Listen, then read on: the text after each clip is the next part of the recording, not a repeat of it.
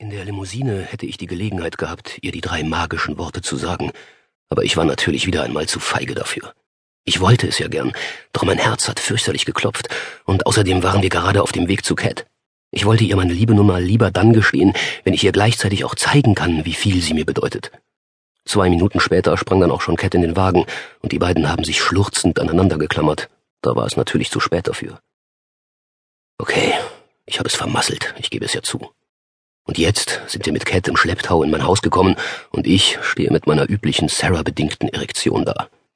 Ich kriege die Vorstellung, wie wir miteinander schlafen und ich ihr sage, dass ich sie liebe, einfach nicht aus meinem Kopf.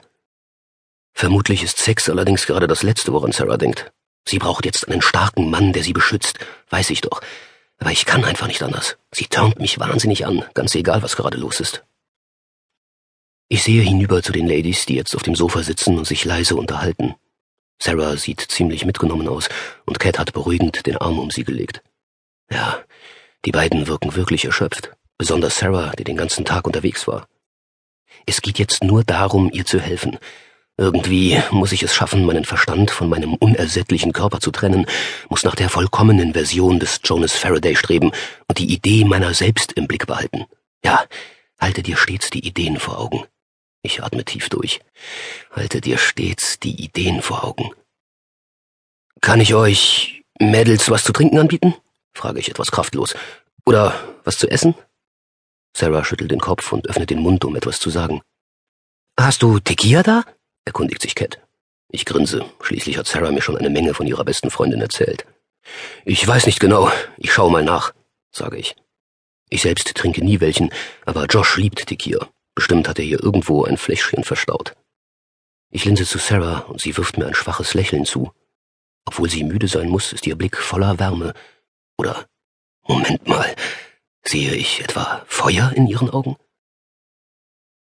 Ich versuche zu grinsen, bin aber zu unruhig. Als ich merke, wie meine Mundwinkel zu zucken beginnen, wende ich mich ab. Wenn wir doch jetzt nur allein wären und dieser verdammte Club uns nicht das Leben schwer machen würde, wären wir doch noch in Belize. Ich mache mich auf den Weg in die Küche, um herauszufinden, welchen Schnaps Josh mir wohl dagelassen haben mag. Bingo. In einem Eckschrank steht eine große Flasche exquisiter Tequila. Hätte ich mir denken können, für meinen lieben Bruder nur das Beste. Ich kam nach ein paar Schnapsgläsern und höre, wie Sarah und Cat sich im Wohnzimmer leise unterhalten. Ihre Stimmen klingen ängstlich und sehr verstört. Tja, das Feuer in Sarahs Augen habe ich mir anscheinend nur eingebildet. Da war wohl der Wunsch der Vater des Gedankens. Nein, es darf jetzt nicht um mich gehen, sondern nur um das, was sie braucht. Die ganze Situation ist wirklich total vertrackt.